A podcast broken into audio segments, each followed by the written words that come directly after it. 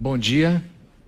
Que a graça e a paz de Jesus Cristo estejam com todos vocês aqui presentes, com todos vocês em casa, no trabalho, onde você estiver, na academia, onde quer que você esteja, que Deus te abençoe muito, muito, muito, muito.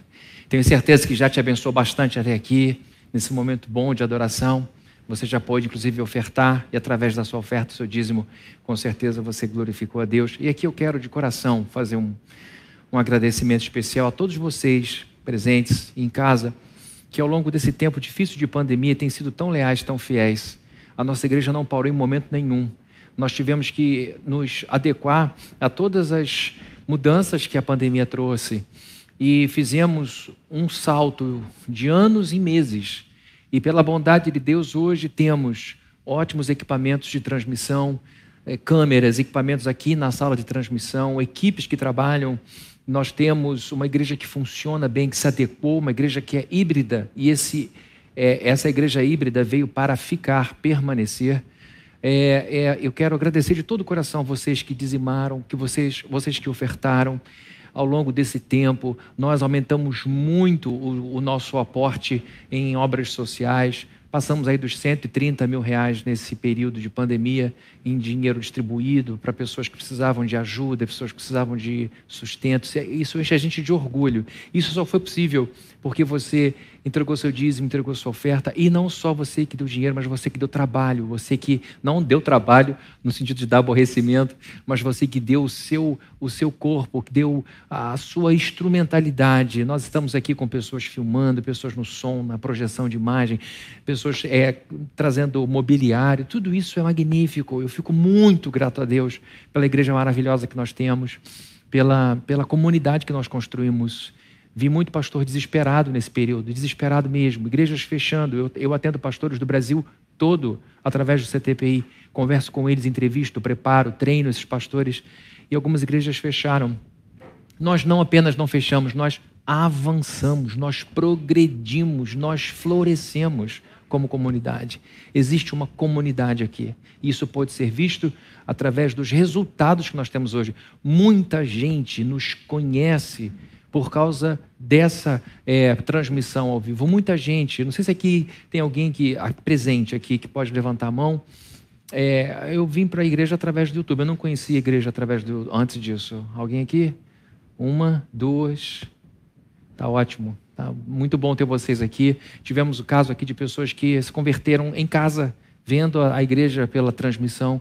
Então eu quero agradecer de todo o coração a vocês aqui, a vocês em casa, que com seus dízimos, ofertas e corpos fizeram essa igreja florescer. Nós não apenas nos mantivemos abertos, nós melhoramos como comunidade. Isso é uma, uma honra muito grande para mim, como líder dessa igreja, dizer eu estou muito grato a Deus pela comunidade da Igreja Plena de Caraí. Tá bom?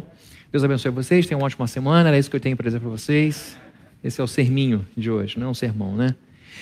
Queridos, vamos então em frente com o nosso assunto de florescimento. Nós estamos falando sobre isso há bastante tempo. Eu acredito que é, você fique pensando, meu Deus, mas de onde ele tira tanta coisa? Eu falei, de Deus, porque ele é o culpado disso. Porque eu já li esse negócio várias vezes e nunca vi é, a história de José como eu tenho visto agora. E olhando para a história de José, é uma história de vida. E nós nos interessamos sobre a vida, nós, nós nos interessamos na vida, com a vida. A vida para nós é uma palavra pequena, quatro letrinhas, com um significado imenso, gigantesco. E a vida é gigantesca, a vida é monumental. Ainda que seja breve, ainda que a gente viva aqui 80, 90, 100 anos, isso é breve perto da história humana, isso é perto é, breve, perto do que a, o tempo de história que nós temos e teremos né, para frente, caso Jesus não volte. Mas a vida é um, é um, é um recurso altamente rico e complexo. A vida é um sistema. E quando a gente fala de sistema no grego, a gente pensa em juntura, em várias partes unidas dentro de um corpo.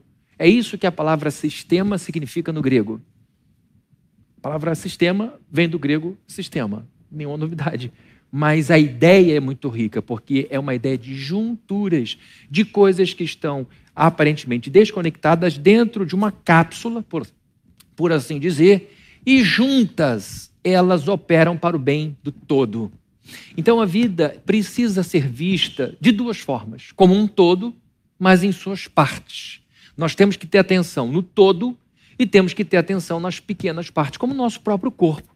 Nós olhamos para o espelho, olhamos para dentro de nós e pensamos no todo, mas também pensamos nas partes. A vida é feita de partes, a vida é feita de um conjunto, de uma juntura de pequenos corpos dentro de um grande corpo. É isso que a vida é, e não pode ser vista de outra forma. Por exemplo, dentro, dentro do sistema vida, né, dentro do corpo, da cápsula vida, nós temos aquilo que a gente chama de vida física, nós temos aquilo que chamamos de vida emocional, nós temos aquilo que chamamos de vida espiritual. Nós temos aquilo que chamamos de vida familiar. Nós temos aquilo que chamamos de vida profissional. Aquilo que a gente chama de vida social. E existem outras, outras seções desse, desse grande sistema. Então a gente sabe que cada área dessa é uma área que requer um tipo de atenção. Mas tudo isso faz parte de um único ser que é você.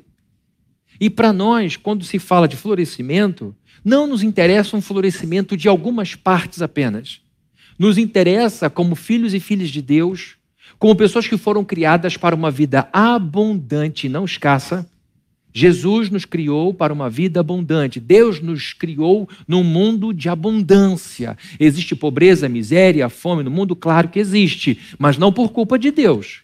Não tem nada a ver com Deus. Deus cumpriu o que prometeu. A terra tem dado fruto e fruto em abundância. Então, queridos, nós não nos interessamos por um florescimento parcial. Vamos imaginar a nossa vida semelhante a uma mangueira. Eu falo muito da mangueira porque é uma árvore fácil da gente encontrar. Se eu falar de figueira aqui, nem todo mundo já viu na vida uma figueira uma macieira. É difícil encontrar essas árvores aqui no Rio de Janeiro. Agora, quando a gente fala de mangueira, tem a beça. Muitos de nós temos memória é, de quintal ainda. Eu brinquei em quintal, eu subi em árvore, eu tinha amigos que tinham casas e a gente ficou muito dentro desses quintais com árvores. Então, mangueira é uma árvore muito grande, muito é, assim, é, frutífera. E é lindo ver uma mangueira começando a dar os seus primeiros brotos quando a gente percebe aquelas primeiras bolinhas verdinhas e elas enchem a ponta do galho, a gente diz: Meu Deus, vai dar muita manga esse verão. E eu nem gosto tanto de manga assim. Minha esposa que é apaixonada por manga, é mangólatra, mas eu eu não gosto tanto, gosto mais do suco que da fruta, mas acho uma fruta perfumada. Manga não tem cheiro, manga tem um perfume. Né? Uma fruta linda, tem de várias formas. Mas a verdade é que quando a gente olha para uma manga uma mangueira cheia, espetacular, ela enche os nossos olhos. Dependendo da hora do dia, enche a nossa boca d'água. Se você olha para uma mangueira e percebe que por anos ela vem dando fruto em apenas um terço dos galhos, você chega à conclusão de que aquela mangueira não está bem. Deu um verão, olha, esse verão foi estranho, porque deu só em um terço aqui, deu muito menos manga. Seguinte, seguinte, seguinte, seguinte, seguinte. Aí você percebe, tem alguma coisa errada nesse sistema. Porque, de modo geral, uma mangueira dá fruto de maneira harmônica. Ela, ela dá fruto em tudo. Os galhos se espalham, a seiva vai para as pontas e dali a gente tem a fruta. Então, queridos, nós somos como mangueiras saudáveis que precisam dar fruto, porque se espera de uma mangueira que ela dê fruto. Se espera de uma macieira que ela dê maçã, de uma mangueira que ela dê manga. Se espera de uma árvore frutífera que ela dê seu fruto. E não nos interessa uma vida em que apenas um terço da nossa existência de fato frutifique, floresça. Nós estamos interessados na abundância do florescimento. Nós estamos interessados na grande quantidade de potência que Deus põe em nós, no desabrochar de toda essa força, porque para isso que a gente está nesse mundo, para continuar uma jornada, ou para iniciar uma jornada que vai continuar por toda a eternidade. Estou falando de árvore porque a Bíblia diz que nós somos comparáveis a árvores. Vamos, por favor, pedir ao Marcos para projetar aqui um texto de Jeremias, em que a gente é comparado a uma árvore. Vejam só, Jeremias capítulo 17, versos 7 e 8. Mas bendito é o homem cuja confiança está no Senhor, cuja confiança nele está. Ele será como uma árvore plantada junto às águas e que estende as suas raízes para o ribeiro. Ela não temerá quando chegar o calor. Lembrem que ele está escrevendo isso numa região extremamente árida, quente. Então a ideia de uma árvore que traz sombra e que nunca murcha, nunca seca, para ele é uma riqueza extraordinária. E essas árvores são possíveis por causa dos rios que cortam aquela região. Porque as suas folhas estão sempre verdes, não ficará ansiosa no ano da seca, nem deixará o quê? De dar seu fruto. Pode substituir, nem deixará de florescer. É exatamente isso. Uma pessoa plantada em Deus, que é o rio de água viva, floresce. Floresce, você não precisa fazer força. Todo, toda criança, não sei se toda criança, mas acho que quase 100% das crianças já plantaram feijão no algodão. Já, não já? E é bonitinho ver aquele negócio crescer. Você precisa dizer, vai feijãozinho brota, vai feijãozinho brota. Ele vai brotar. Você não precisa dizer para um cristão saudável, desenvolva, floresça. Ele vai florescer. Porque Deus está nele. E é muito ruim quando a gente não floresce, porque Deus perturba a nossa vida. Deixa eu dizer uma coisa para você que você vai entender. Quando Deus quer, Ele nos perturba mais que o diabo. Estou certo ou estou errado? Ele consegue, vocês vão entender isso, porque vocês são super maduros e maduras ele consegue infernizar nossa vida melhor do que Satanás. Ele tira o nosso sono, ele tira o nosso sossego, ele tira a nossa paz, até que a gente faça o que ele quer. E o que ele quer para a gente é bom, diferentemente de Satanás. Satanás visa a nossa destruição, Deus visa a nossa edificação. Satanás nos leva ao problema para nos destruir, Deus nos leva ao problema para nos edificar. É completamente diferente. Completamente diferente. Então, Jeremias está dizendo que uma pessoa que está em Deus, que está no Deus da palavra, não na religião, mas uma pessoa que está em Deus, não uma pessoa que está nos ritos, uma pessoa que está em Deus, mas que não está na lei como se estivesse com o código civil na mão, uma pessoa que está com a pessoa Deus, revelado ou revelada na Escritura, ela vai, ela vai florescer, ela vai dar manga no tempo certo nem antes nem depois. Jesus não morreu na cruz. Quando Jesus morre na cruz, ele morre um terço dele ou ele morre integralmente? Integralmente. A pergunta é tão básica que você pergunta: peraí, não pode ser isso. é isso mesmo, ele morreu com 100% do seu ser, do seu corpo. O seu corpo morre na integralidade e ressuscita o seu corpo muito é, diferente do que era antes da sua morte, mas ressuscita 100% do seu corpo. Para a gente aceitar um terço de vida frutífera? Tanto sacrifício assim? Se fosse possível nos resgatar de uma outra forma que não envolvesse o sofrimento de Jesus Cristo, Deus o pouparia, vocês podem ter certeza. Se você poupa seu filho, se eu poupo os meus filhos de um sofrimento desnecessário, vocês acham que Deus não pouparia? Se Deus permitiu que o filho bebesse o cálice que bebeu, é porque era absolutamente necessário. Agora imagina Jesus dando 100% de si e a gente entregando um terço de nós mesmos, por pura preguiça. O mundo precisando de você. Ou você acha que o mundo não precisa de você? Mas quem precisa de mim? Seu filho precisa de você. Você está criando um cidadão para esse mundo, uma cidadã para esse mundo. Sua mãe precisa de você. As pessoas próximas de você precisam de você no mínimo. Seu marido, você precisa de você para você não dar seu atestado de óbito antes da hora. Não tem coragem de se matar biologicamente, mas se mata emocionalmente. Se tranca num lugar e nunca mais sai dali. E entra num estado de hibernação. E Jesus dizendo: Meu Deus, eu morri por você, eu já fiz o impossível por você, e o possível você não quer fazer, você não quer florescer por preguiça, ou por vitimização, ou por qualquer coisa do tipo.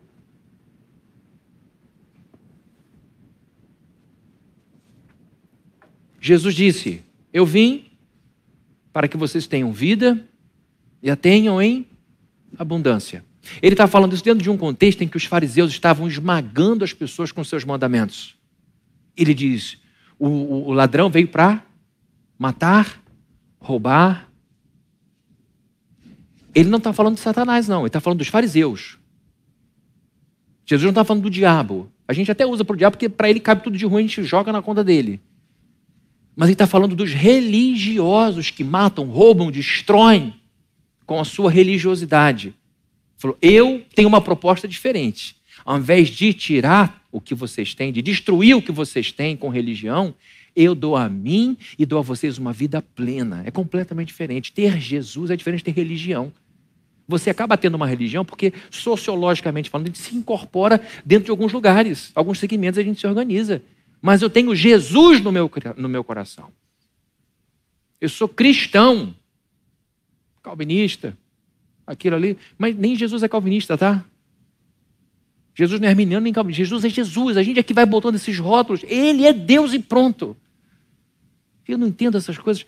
Ah, eu quero uma igreja batista, eu quero uma igreja da Assembleia de Deus, eu quero, eu quero a igreja de Cristo. Se eu me adequo na Assembleia, na Batista, é uma coisa. Agora, eu nunca nesse mundo aqui vou mudar para uma igreja metodista sendo batista. Bobagem. Porque vai chegar lá, vai descobrir que Jesus não era presbiteriano, batista, católico, nem evangélico. Ele era Deus. Deus. nem arminiano, nem é calvinista. Eu não estou querendo diminuir a importância das nossas visões doutrinárias. Eu sou de um jeito porque creio em algumas coisas, isso me define. E define práticas. Mas tem muita gente debatendo religião e pouca gente amando. Tem muita gente batendo boca em nome de Cristo e o Senhor falou: Eu não estou nessa história. Eu não estou nesse negócio. Jesus veio a esse mundo para que nós não tivéssemos um terço de abundância, de alegria, felicidade e florescimento. Ele veio a esse mundo para que a gente tivesse 100% de florescimento. Quando eu digo 100%, eu não estou dizendo que a gente tem que atingir a nota 10 em tudo, porque isso é impossível. Mas eu estou falando que em 100% do sistema vida tem que haver florescimento. Quando a gente fala de depravação total do homem, a gente fala que todas as áreas do ser humano foram afetadas, mas não foram plenamente afetadas, porque depravação total é uma coisa e depravação absoluta é outra coisa. Ninguém prova depravação absoluta, mas todos somos totalmente depravados em todas as áreas. Enquanto eu falo de florescimento em todas as áreas da vida, não é você encher, colorir todo o quadrante da vida de todo o espaço. Só ele foi desse jeito. Só ele. Um dia nós seremos como ele. Mas nós precisamos entender que a vida toda precisa de nossa atenção, porque para nós não interessa ser um grande pai e ser um péssimo marido. Para nós não interessa falar em línguas aqui dentro e em casa gritar xingando. Para nós não interessa chegar na hora e fazer tudo certinho e não pagar as contas na rua, ficar devendo os outros. A Bíblia diz: você cristão só pode ficar devendo uma coisa. Quem lembra? O amor. Paga a conta, não tem como. Você está devendo dinheiro, aí vai compra um negócio novo para você, compra um negócio novo. E quem está esperando está vendo, cara, esse cara trocou de carro de novo. Está me devendo dinheiro, onde é que ele pensa que ele vive? E é crente. Então não nos interessa esse desequilíbrio, não nos interessa essa história de, mas eu sou super certo com as minhas contas, mas não ama. Quem está falando aqui é alguém imperfeito em construção, em constante reforma. O que eu quero é que a gente olhe para a vida como um sistema enorme, que para funcionar bem precisa ter tudo andando na mesma direção. E deixa eu dizer uma coisa. Por que, que eu estou falando isso? Porque Jesus Cristo veio para esse mundo com uma razão, por um motivo. Ele veio desfazer a destruição de uma pessoa que vivia num lugar perfeito. Adão, e Eva viviam no paraíso. Essa é a nossa crença primária, nossos primeiros pais. E por rebeldia, Adão e Eva decidiram fazer suas escolhas autonomamente. Deus falou: não comam da árvore do conhecimento do bem e do mal. Essa árvore vocês não podem comer. Essa árvore não é uma macieira, essa árvore não é uma árvore de fruta. É, é um simbolismo para dizer que você não pode escolher o que é certo e errado. Vocês não podem provar ao sabor de vocês o que é certo e errado. A ética eu é que determino. E aí então eles se desviam eticamente de Deus, e então Deus não compactou com isso, os expulsa desse lugar perfeito. Mas Deus é tão bom que ele mandou um segundo Adão para cá, para nos pegar pela mão e nos dizer o seguinte: você para lá vai para longe de Deus, comigo aqui de mãos dadas, para onde você vai? De novo para o Éden. Cadê o homenzinho? Amém.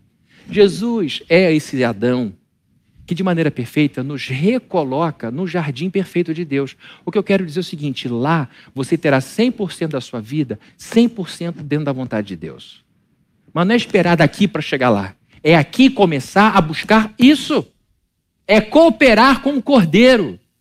É andar de mãos dadas com o seu guia que está te levando para esse lugar. Por isso, falar de florescimento é bíblico. É papel de cristão. Eu estou dizendo isso porque tem gente que se ofende. Eu me lembro uma vez que eu falei de progresso há muitos anos, esse irmão já não está mais entre nós eh, aqui na igreja, está vivo ainda, mas não, ainda está aqui. Falou, ah, lá vem Fabrini com esse papinho de progresso de novo. Na hora eu fiquei chateado, mas eu pensei, o cara estava com a vida toda de cabeça para baixo, eu entendo. Estava amargando uma derrota atrás da outra e incomodava. Eu entendo. Talvez se eu tivesse naquela situação eu ficasse incomodado também. Mas o meu objetivo não é humilhar ninguém. O meu objetivo é dizer: vamos embora, gente, vamos subir daqui. Até as nossas falências são poderosos ensinos para a nossa vida. Só cresce, só prospera quem erra. Não tem como você pega um, um grande empreendedor, uma grande empreendedora, uma grande mãe, um grande pai e vai dizer: eu errei muito. Mas só deu certo porque eu errei. Porque eu descobri como não fazer, como não insistir, como não criar, como não, o que não falar ou o que falar. Eu fui aprendendo. Então os erros fazem parte do nosso progresso. Então não fica chateado quando eu falo de progresso e falo de modo incisivo, porque o que eu estou fazendo aqui é o que eu entendo ser o papel de alguém que caminha de mãos dadas com alguém que está indo de volta para a casa do Pai. E eu já tenho que começar a me acostumar nesse mundo com a vida que eu vou ter lá do lado dele. Russell Shedd, um dos maiores teólogos que esse país já teve, falou que não tem cabimento um crente não gostar do assunto santidade, porque é para a santidade eterna que ele foi chamado. Como é que ele pode não gostar de santidade agora, se lá ele vai ver isso para sempre? Ele é melhor ir para o inferno logo de uma vez, é o que o Russell Shedd dizia. Você não tem prazer nesta vida de provar um pouco daquilo que ele provará perfeitamente, o que, que ele vai fazer no céu? Então, se você não gosta de florescimento, o que, que você espera que vai encontrar lá? É o desabrochar perfeito. C.S. Lewis escreveu em um de seus livros que quando se nós pudéssemos encontrar com um crente glorificado, tenderíamos a nos ajoelhar diante da glória colocada sobre a sua vida ressurreta. Quando a Bíblia fala que um anjo apresenta-se uma pessoa como Daniel, ele cai prostrado, quase que morto, por causa da glória daquele anjo que não provou queda que vivia na presença imediata de Deus.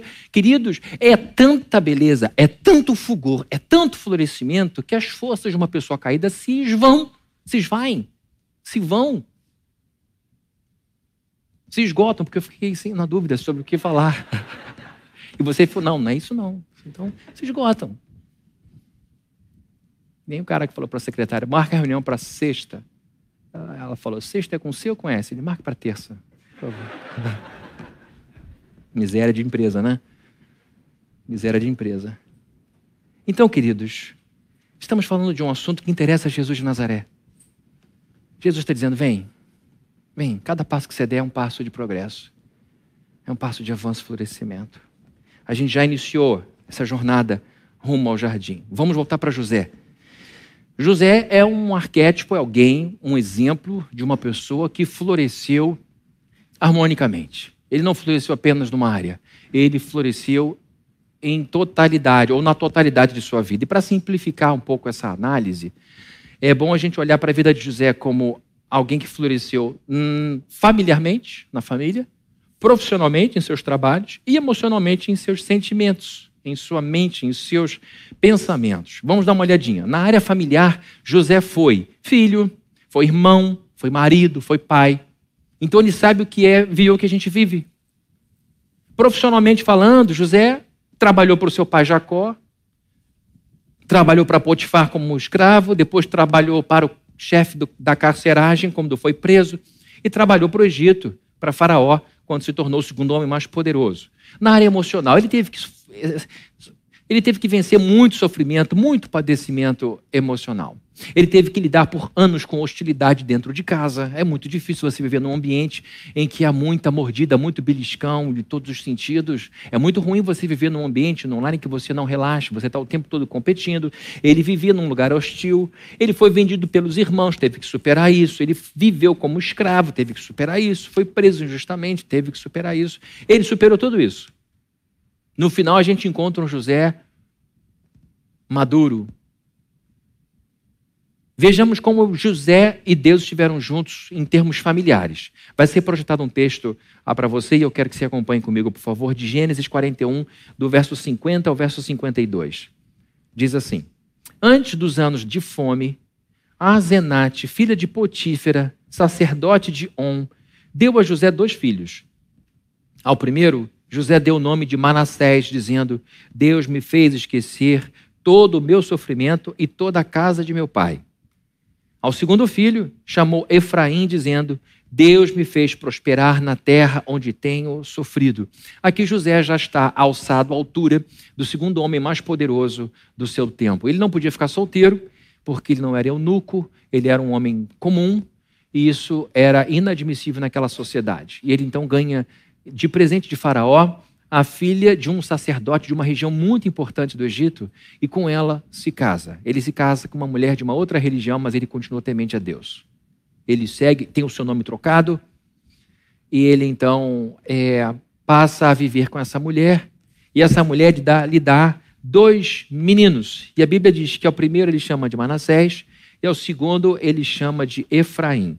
Onde eu quero chegar com isso? Estou falando que ele floresceu em todas as áreas de sua vida e agora, quando ele chega à possibilidade de ter filhos, ele os tem sem medo. Aqui está um homem traumatizado por assunto família. Aqui está um sujeito traumatizado com essa história de relacionamento familiar. E olha, levante a mão aqui quem nunca teve problema familiar. Se tivéssemos crianças aqui, elas levantariam a mão. Porque ela sabe que quem roubou a chupeta dela foi o primo dela e ela, ela já sabe que a coisa começa cedo. Mas ela não percebe isso. E muita gente hoje desiste de ter filho, de casar, essas coisas, por causa dos traumas que tem no passado. É engraçado que, como muita gente fala, não quero casar de papel passado, mas casa na vida. Porque o desejo de estar junto, de ter uma parceria, de construir uma história, isso é muito forte no ser humano. Então, queridos, estamos diante de um homem que passou por muitas dificuldades familiares e agora que tem seus filhos, os batiza. Manassés é o primeiro. Ele está em casa, chega depois de um dia grande de trabalho, muito movimento no Egito, e aí a sua esposa chega em casa e põe em cima da mesa um envelopinho. Já contei essa historinha aqui para quem é da igreja. Ele abre laboratório LAF. O que, que é isso? Labs mais. Exame de gravidez. Você está grávida? Estou. Ele celebra, que coisa maravilhosa. E você, pai, depois de tudo que eu passei, já pensei que fosse morrer várias vezes. E agora eu tenho a alegria de ter um menino. Vem a Ultra, porque já estou adiantando. Chegou a Ultra. E aí está o bebezinho lá, todo amassado. Dá para ver hoje com essas imagens maravilhosas. A cara da mãe, graças a Deus, ficou igual a mãe. Manassés igual a mim, vai ficar muito feio. Se bem que José era bonito, né? É, e aí o neném nasce. Qual vai ser o nome dele? Manassés. Deus me fez esquecer de toda a dor, de todo o trabalho, de toda a dificuldade que eu passei na casa do meu pai. Ele batiza o filho dele com um nome que faz alusão a um Deus que o ajudou a superar traumas emocionais muito fortes. E assim ele começa uma família, com a cabeça bem resolvida. E quando ele coloca o nome no segundo, ele mostra uma sequência importante. Vem ela de novo, Laboratório Labs. Ai, meu Deus, mais um ah, meu pai, vamos na outra, outro menino, outro menino, vamos montar um time de futebol. Nem tinha futebol na época, né? Aquelas histórias. Ele todo feliz, aí chega o neném, qual vai ser o nome dele? Efraim. O primeiro, eu quis que as pessoas entendessem que Deus me ajudou a superar batalhas infernais na minha cabeça. Deus me fez dominar o mais importante, os meus pensamentos, porque os meus sentimentos são filhos dos meus pensamentos. Se eu penso mal, eu sinto mal e me comporto mal. Se eu tenho um pensamento triste, eu tenho um sentimento triste, performance triste, choro. Se eu tenho um pensamento bom, sentimento bom, performance do corpo, sorriso. Tudo começa aqui. E ele falou: Deus mexeu aqui. É aqui que tudo começa.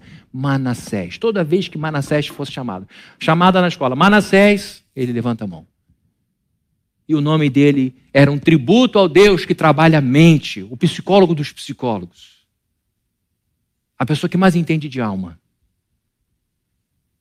E ele não sofre de amnésia. O que Moisés, o que, o que José está fazendo é: Deus me fez superar tudo isso. E aí vem o segundo. E o segundo? Qual é o segundo? Segundo aqui, filho mais novo, é sempre mais levado e tal. Mas tem nada a ver com o que eu vou falar aqui. Falei isso por falar. Caçula é terrível, né? é, vai ser Efraim. Por quê? Porque Deus me deu dinheiro Deus me deu poder, Deus me deu força, Deus me deu influência na terra do meu sofrimento. Deus me deu dinheiro, poder, força e influência, depois que arrumou minha cabeça. Perigo é quando você ganha dinheiro antes do pensamento estar resolvido. Deus é perfeito. Primeiro a gente amadurece aqui, olha o gráfico. Primeiro a gente amadurece aqui e depois a gente amadurece aqui, no bolso. Primeiro a gente pede Deus sabedoria, depois a gente pede recurso.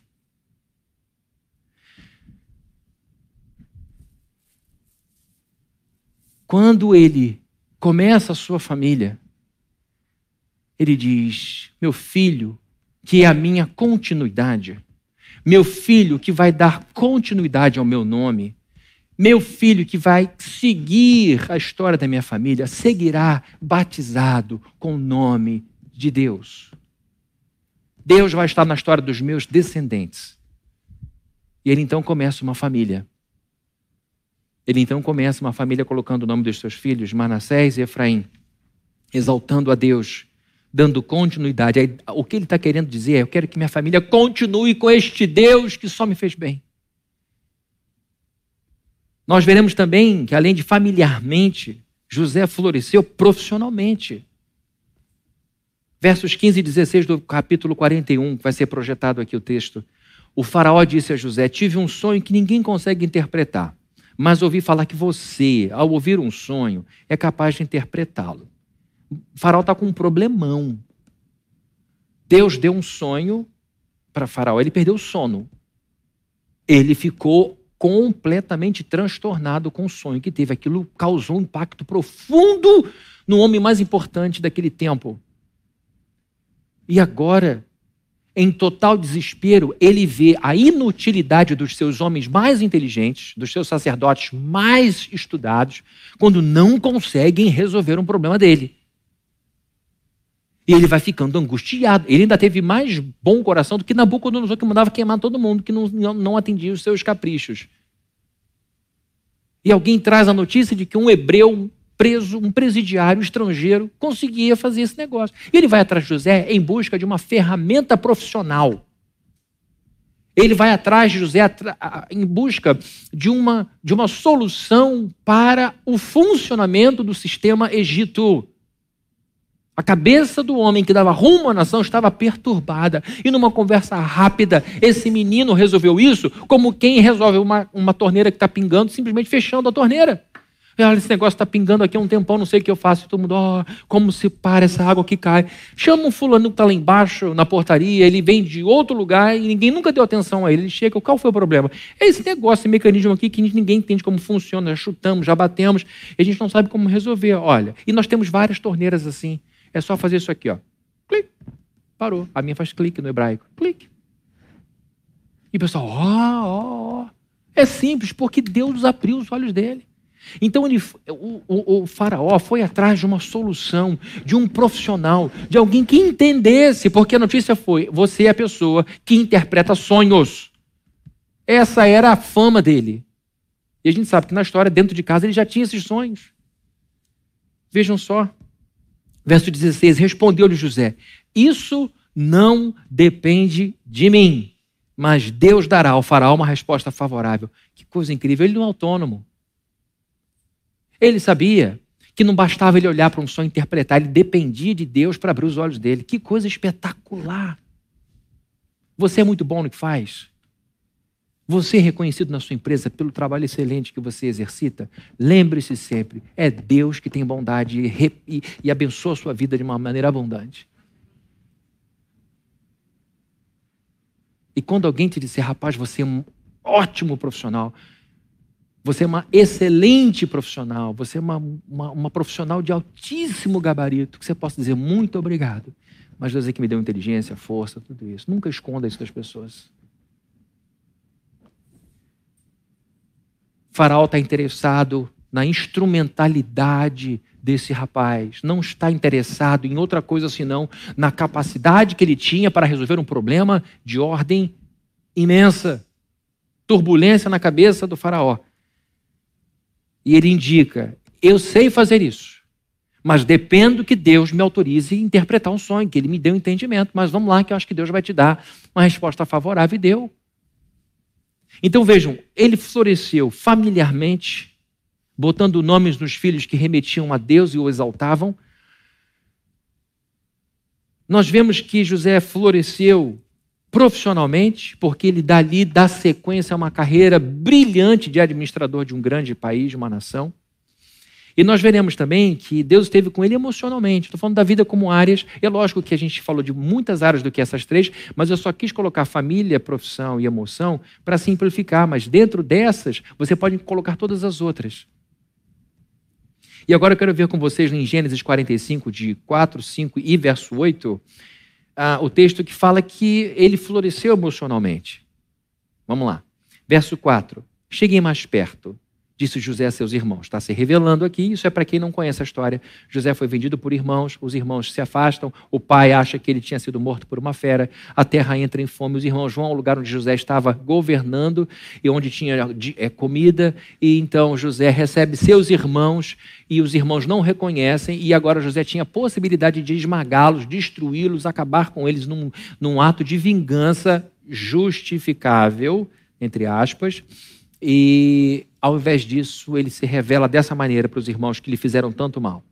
Disse José a seus irmãos: Quando eles se aproximaram, disse-lhes: Eu sou José, seu irmão, aquele que vocês venderam ao Egito. Agora, não se aflijam nem se recriminem por terem me vendido para cá, pois foi para salvar vidas que Deus me enviou adiante de vocês. De novo está Deus na boca desse sujeito. De novo está Deus no coração desse sujeito.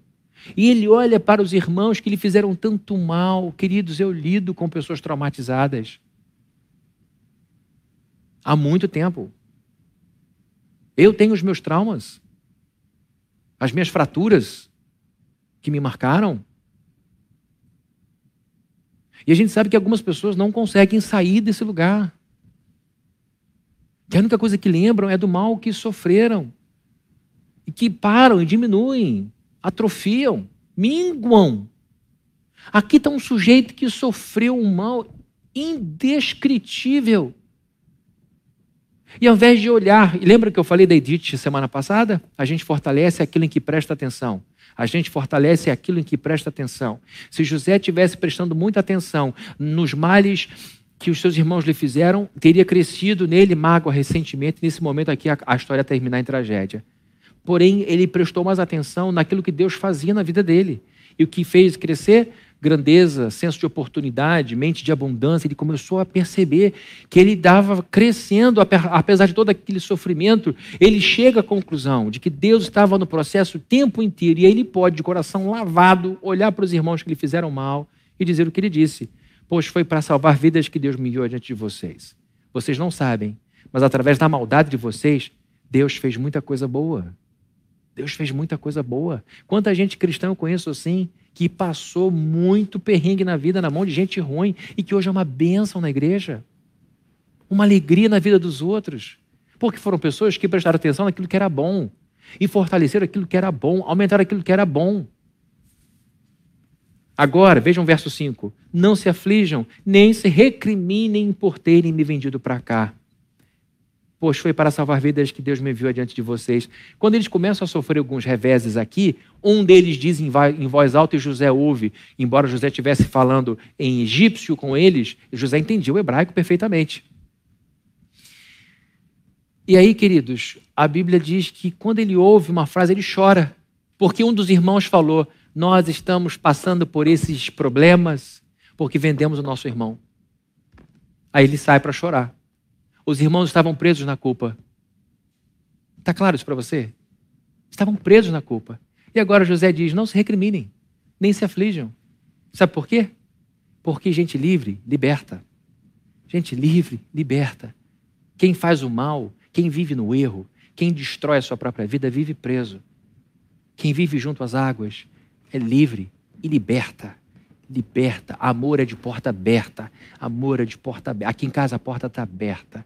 Venham para cá os que me amam. Minha esposa adotou uma frase para a vida dela que eu guardo para mim também. Não te demores onde não és amado. de uma escritora, eu não vou saber aqui dizer o nome. Não te demores onde não és amado, onde não és amada. Não te demores com quem não te ama. Não perca seu tempo com essas pessoas. José passou tempo, gastou tempo com seu Deus. Verso 8: Assim não foram vocês que me mandaram para cá, mas sim o próprio Deus não tem ressentimento e nem crise de fé. Tem aqui uma gratidão a Deus, foi Deus. Sabe por que muita gente se perde no caminho? Porque não espera a história acabar. Se José dissesse, acabou aqui com Deus, chega, acabou, não quero mais saber, estou indo algemado para a cadeia. Tchau, Deus. Esqueci do Senhor. Pum. Não, ele vai diz: Eu vou esperar qual é o próximo capítulo. Eu vou esperar para ver é o próximo capítulo. Mais uma vez, Edith Eva Eder, Egger. Edith Eva Egger, sobrevivente de Auschwitz. No mesmo dia, aos 16 anos de idade, viu seu pai e a sua mãe serem virarem fumaça. Morreram em câmara de gás no mesmo dia. Ela, num, num único momento, perdeu pai e mãe. E se agarrou a sua irmã, e assim foi viver. E está viva até hoje, aos 93 anos. Eu falei 94, mas tem 93. Ela é uma sobrevivente, não mais do que uma sobrevivente, é uma mulher que floresceu poderosamente, doutora em psicologia. E ela então diz o seguinte, eu confesso a vocês que eu esqueci, que ela falou, Jesus, por que o Senhor faz isso comigo? Eu falo uma coisa tão bonita para o seu povo. Eu vou lembrar. Ah, obrigado, obrigado, Senhor. É, vítimas dizem, por que eu, Deus? Por que eu, vida? Sobreviventes dizem: e agora? E agora? Vítimas vão ficar sempre, porque meu pai, porque minha mãe, com essa boquinha mesmo. Porque minha irmã? Por que, que ninguém vem aqui e traz para mim um negocinho? Por que, que ninguém vem aqui e, e me enxuga a lágrima? Essa vozinha aparecendo do Cláudio, aquele pastor Cláudio, engraçadíssimo, Cláudio Duarte comédia. É, porque eu, porque eu, porque eu, por que você não fez? Por que você não veio? Por que você não... Vítima. Quantos anos você tem? Sete. Criança de sete anos que tem que esperar papai botar o prato na mesa. Criança de sete anos é que tem que esperar o, o, a mãe vir com xarope na boca. Isso é vítima. Edith tinha a opção de sucumbir diante daquilo tudo e se entregar à morte, como ela falou, muitos e muitos e muitos companheiros e companheiras se jogavam nas redes cheias de eletricidade, morriam, ou encostavam no soldado da SS e eram fuziladas porque queriam acabar com aquilo. Victor Frankl, que foi também de campo nazista, mas ele era mais velho do que ela, falou que alguns homens desistiam e deitavam no canto e em dois dias estavam mortos. Vítimas perguntam: por que eu? Por que eu? Por que eu? Sobreviventes dizem: e agora? E agora? José era um sobrevivente. Fui vendido pelos irmãos. Chega na casa de Potifar. E ao invés de ficar, por que, Rubem? Por que? Ele deve ter feito essas perguntas, mas a pergunta principal que prevaleceu: e agora? O que eu faço aqui dentro? A mulher do cara arrumou uma confusão enorme com ele. Ela não valia a meia furada que Judas perdeu do pé esquerdo. Você até se perdeu no caminho. Depois da confusão, sai ele de camburão, na viatura, algemado, preso por uma coisa que ele não cometeu, por um crime que ele não cometeu. Ele poderia ficar lá. Rubem, Simeão, Potifar, a mulher de Potifar, por quê? Não, e agora? O que, eu faço? É trabalhar, vou trabalhar interpreta o sonho do sujeito, o sujeito sai e diz: Olha, eu vou lembrar de você, por favor, interceda, é minha chance, graças a Deus, eu vou sair daqui. Em um mês eu estou fora desse negócio. Dois anos o cara esquece de José. Poxa, cara ingrato, Simeão, Rubem, porque gente, gente vítima. Lembra das maldades que sofreu quando tinha oito anos de idade e aos 50 está dizendo: Você lembra? Quando a gente estava em Iguaba, em 1978, e você quebrou o meu carrinho, você quebrou... o cara falou, peraí, O, o quê? É, e depois mamãe lá. É, é uma perda de tempo absurda que essas pessoas permitem em suas vidas. E o cara esquece. O cara esquece de José. Ele fica, por que Rubem? Porque papai não fez nada? Porque ninguém veio me resgatar? Por que, que a mulher de Potifar faz isso comigo? Fazia tão bem para ela? Por que, que Potifar também não acreditou em mim? Pô, pô, esse cara esqueceu de mim. Não. E agora? Continuar trabalhando. Vítimas perguntam por que eu? Sobreviventes dizem, e agora? Eu estou dizendo tem muita gente que para no meio do caminho e não vê o final da história. O final da história, queridos, é sempre, para nós cristãos, é sempre vitorioso. Não é isso que a Bíblia diz que nós somos mais do que vencedores em Cristo Jesus? Ah, mas esse momento está difícil. Mas quem disse que ia ser vitória o tempo inteiro? Jesus tombou na cruz, mas venceu a morte. Mas para os discípulos aquilo era o fim, não era o fim, porque a história não acabava na sexta-feira. A história continuava pelo domingo. O que eu quero dizer, queridos, é que você que decide se a sua história acabou agora ou não. Então a pergunta é: e agora? O que, que eu faço? O que cabe a mim? Eu vou fazer, não tenho mais sete anos de idade. As pessoas podem fazer pouco por nós. Quem mais pode fazer por você é você. Pode ter certeza absoluta disso. 90% do que a gente precisa na vida está aqui, ó, na mão direita e na mão esquerda. e dentro do peito, que bate forte por um Deus vivo. Pergunta é: por que, que José deu tão certo? Por que, que ele floresceu tanto profissionalmente, familiarmente, emocionalmente? Por quê? Uma resposta simples. Ele floresceu de maneira espetacular, profissionalmente, familiarmente, emocionalmente. Sabe por quê? Porque José era espiritualmente saudável. É a base de tudo. Não é o José pelo José. Não é o homem pelo homem. É o homem plantado em Deus. É a árvore plantada junto ao Senhor dos Senhores. Não estou pregando aqui um discurso autônomo em que você sozinho faz a sua vida, não. Eu estou dizendo aqui que nós somos adultos e responsáveis e que temos que sim fazer a nossa parte de colaboração, de empenho, de envolvimento com este Cristo que já está nos dizendo, segurando em nossa mão: é para lá que eu vou andar, mas eu não vou te arrastar nem te carregar no colo desnecessariamente. Quando você estiver fraco, a Bíblia diz que o Espírito Santo intercede por, por nós, Romanos 8, com gemidos inexprimíveis. Porque quando estamos fracos, ele intercede por nós. A palavra fraco no grego é astenia. Um doente astênico é alguém que tem que ficar dentro do hospital.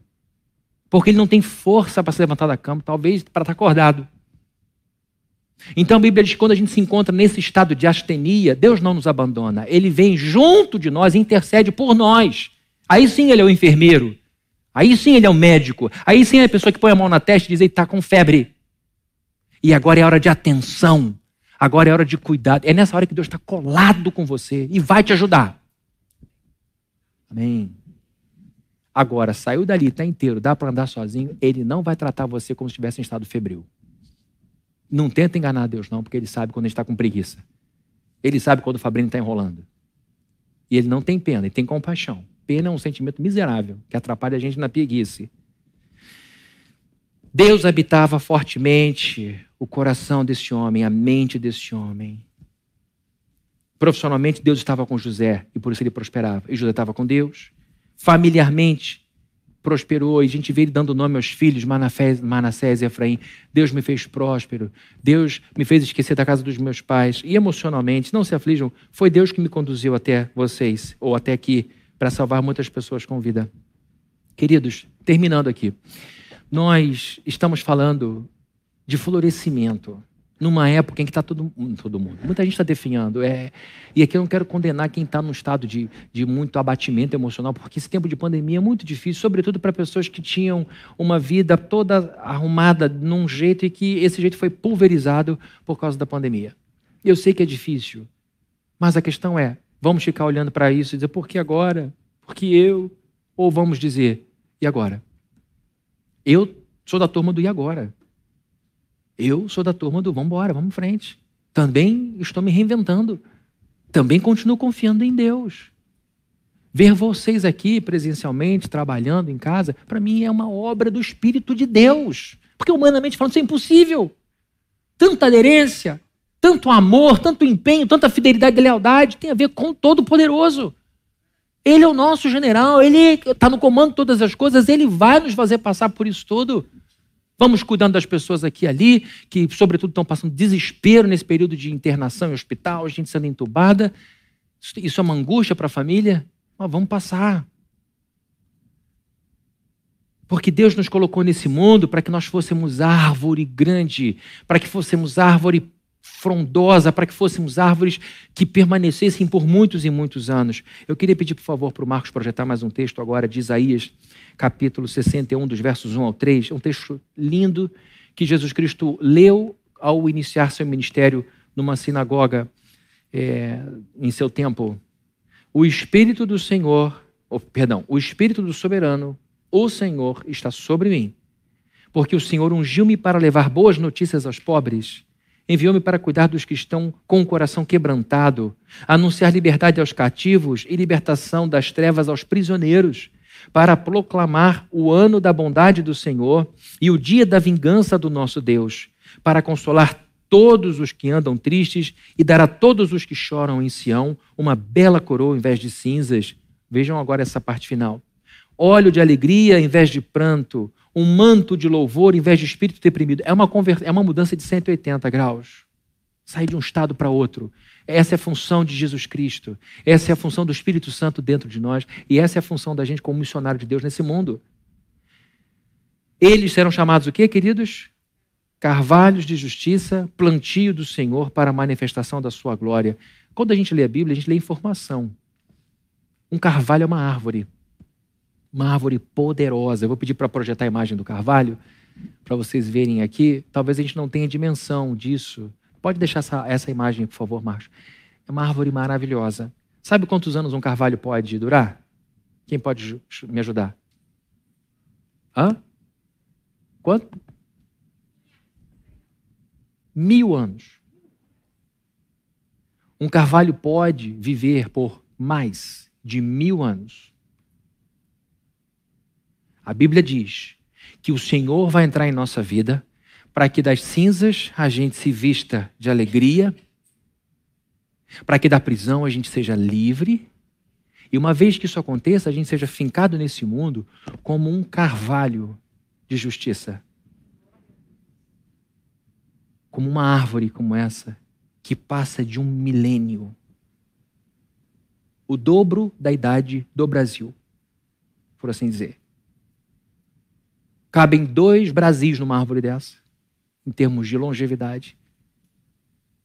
Quando Isaías escreve isso, iluminado pelo Espírito Santo, vem à mente dele a imagem de uma árvore gloriosa, que para ser abraçada precisa de mais de um.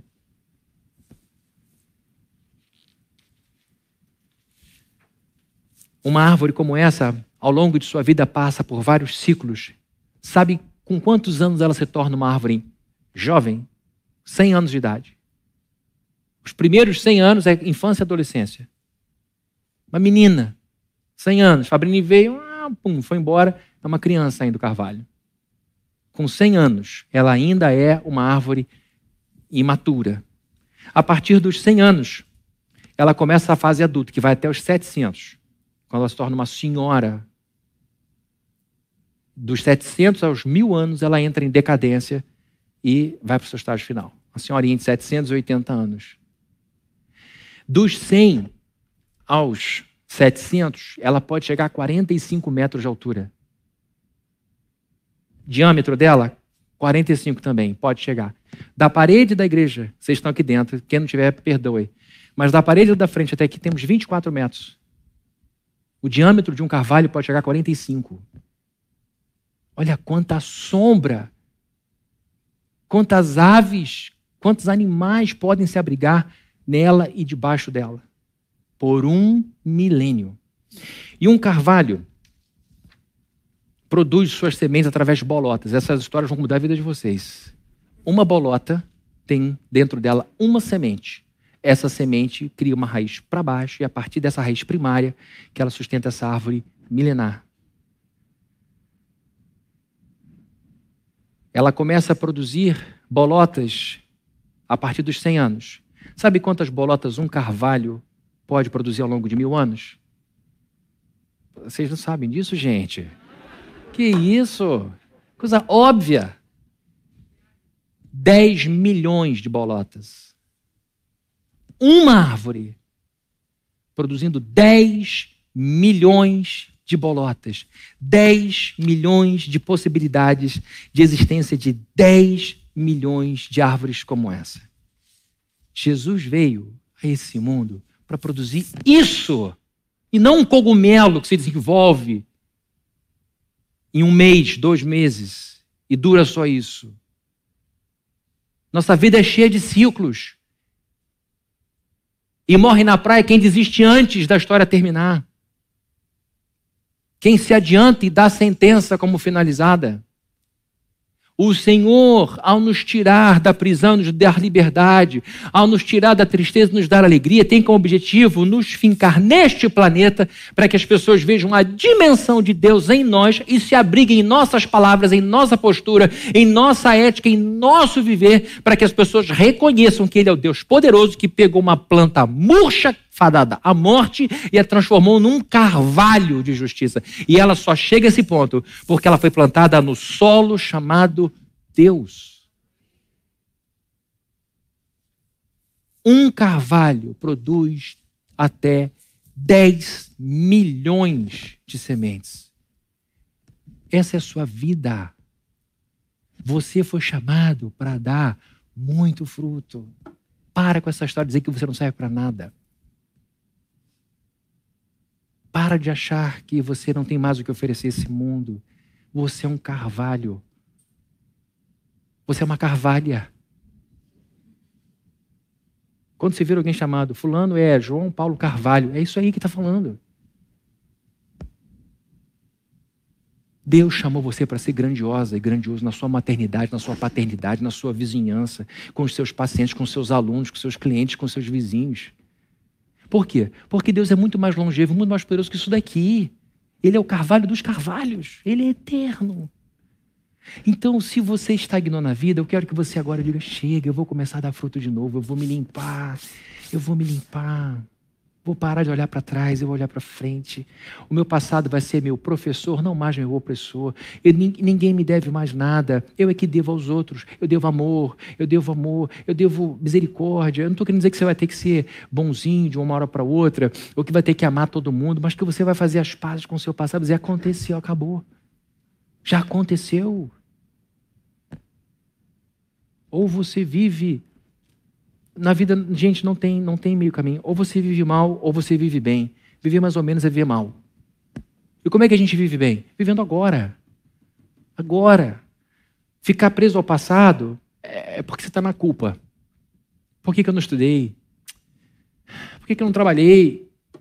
Por que, que eu me casei? Por que, eu não me casei? Por que, eu tive filho? Por que, eu não tive filho? Por que, eu tive dois filhos não tive um só? Por que eu tive um só, não tive dois? Meu Deus, que loucura! Se você está no passado, provavelmente o sentimento que predomina no seu coração é culpa. Agora, se você está lá com medo das coisas, e se não der, e se não tiver como pagar a escola do meu filho, se não tiver como pagar o condomínio, se não tiver como. Você está vivendo na ansiedade. Tem a ver com o futuro. Culpa tem a ver com o passado, ansiedade tem a ver com o futuro. O que você tem que viver? O presente. Como é que você vive bem o presente? Esquece o teu passado que te oprime e usa como professor. Acabou. Tira a palavra fracasso do seu vocabulário e põe a palavra resultado. Ó, é o seguinte, eu fiz uma coisa porque eu estava agindo de um jeito e o resultado foi esse, foi ruim. Agora eu vou fazer outras coisas e o resultado vai ser outro. Deixou de ser fracasso, vai ser resultado. E resultado eu mudo. Quando eu mudo o comportamento. Agora, fracasso me deixa colado lá.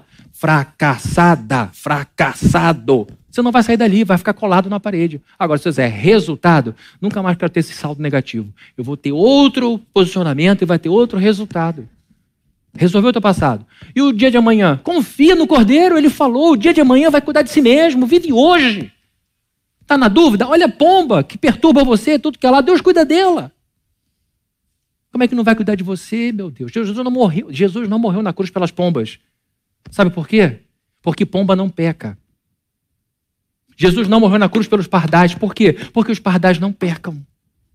Jesus não morreu na cruz pelos poodles, porque apesar de serem chatos, eles não pecam. Jesus morreu na cruz por pecadores, animal não peca. E Deus cuida desses animais. Então tem que acreditar que o Cordeiro vai cuidar de você amanhã, segunda-feira, como está cuidando hoje. Está sendo bom para você ouvir isso? Para mim está sendo ótimo falar. O que, que significa isso? Que Deus é bom para nós hoje. Por que, que não vai ser amanhã? Vai ser melhor ainda, porque amanhã eu vou conhecê-lo mais ainda. E na terça vai ser melhor ainda, porque eu conheço melhor do que conhecia domingo. Hoje, o meu Deus é para mim melhor do que era há 31 anos atrás quando eu me converti, porque eu não sabia de um monte de coisa a respeito dele. Ele não mudou, continuou mesmo. Quem mudou foi o Fabrini. Deus vai ficando melhor para nós, é que nem jeans, vai ficando melhor com o uso.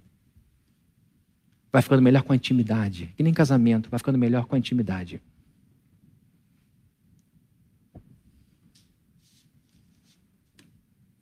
José floresceu integralmente. Não se contente em ser bom numa área só.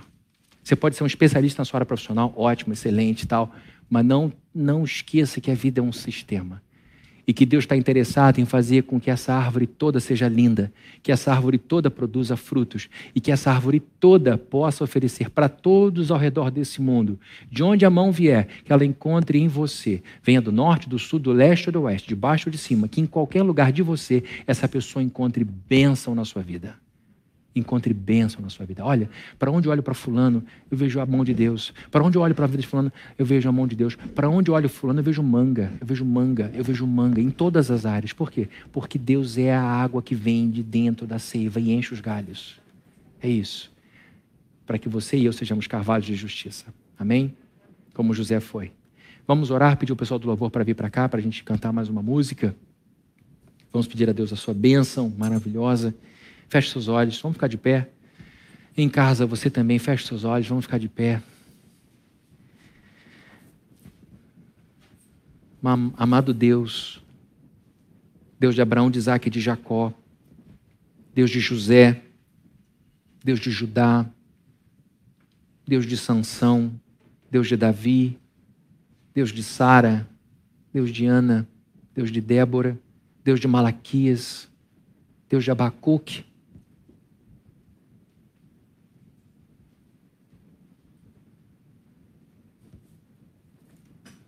Deus de Mateus, Deus de Marcos, de Lucas, João, Paulo, Pedro, Bartolomeu,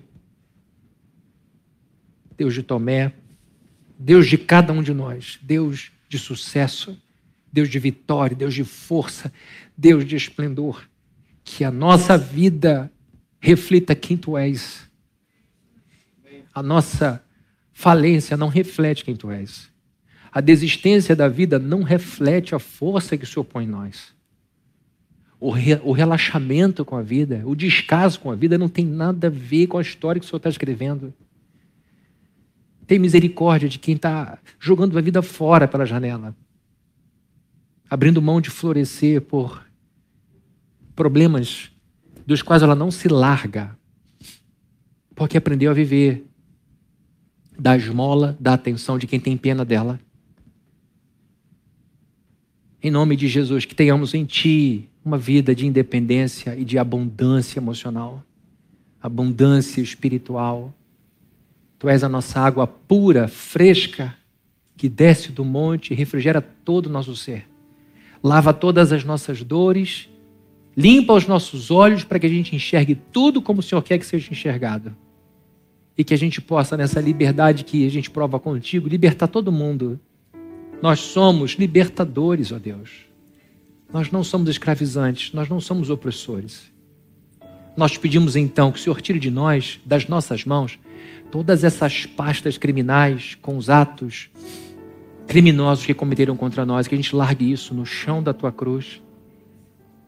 E que agora, com os braços livres, a gente erga as mãos aos céus e diga: Eu quero amar, eu quero, eu quero respirar com os dois pulmões eu quero florescer. Ao invés de catar defeito na vida dos outros, ao invés de apontar erro na vida dos outros, eu quero viver para a tua glória e ser um carvalho de justiça que vai durar muitas gerações.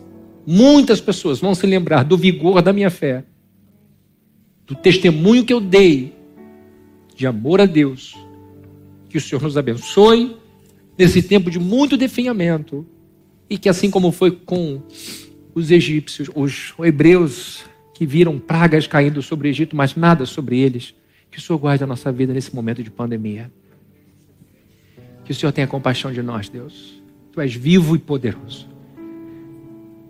Que em nome de Jesus o Senhor nos abençoe nessa semana que começa agora. Em nome de Jesus. Amém. E que a graça do nosso Senhor Jesus Cristo, o amor de Deus, o nosso Pai, a comunhão do Espírito presente, do Espírito companheiro que nos leva, nos leva de volta para o jardim, esteja com todos nós, desde hoje para todos sempre. Amém. Amém. Beijo enorme para vocês. Deus abençoe muito a semana de vocês. Vamos cantar um louvor ao Senhor com todo o nosso coração.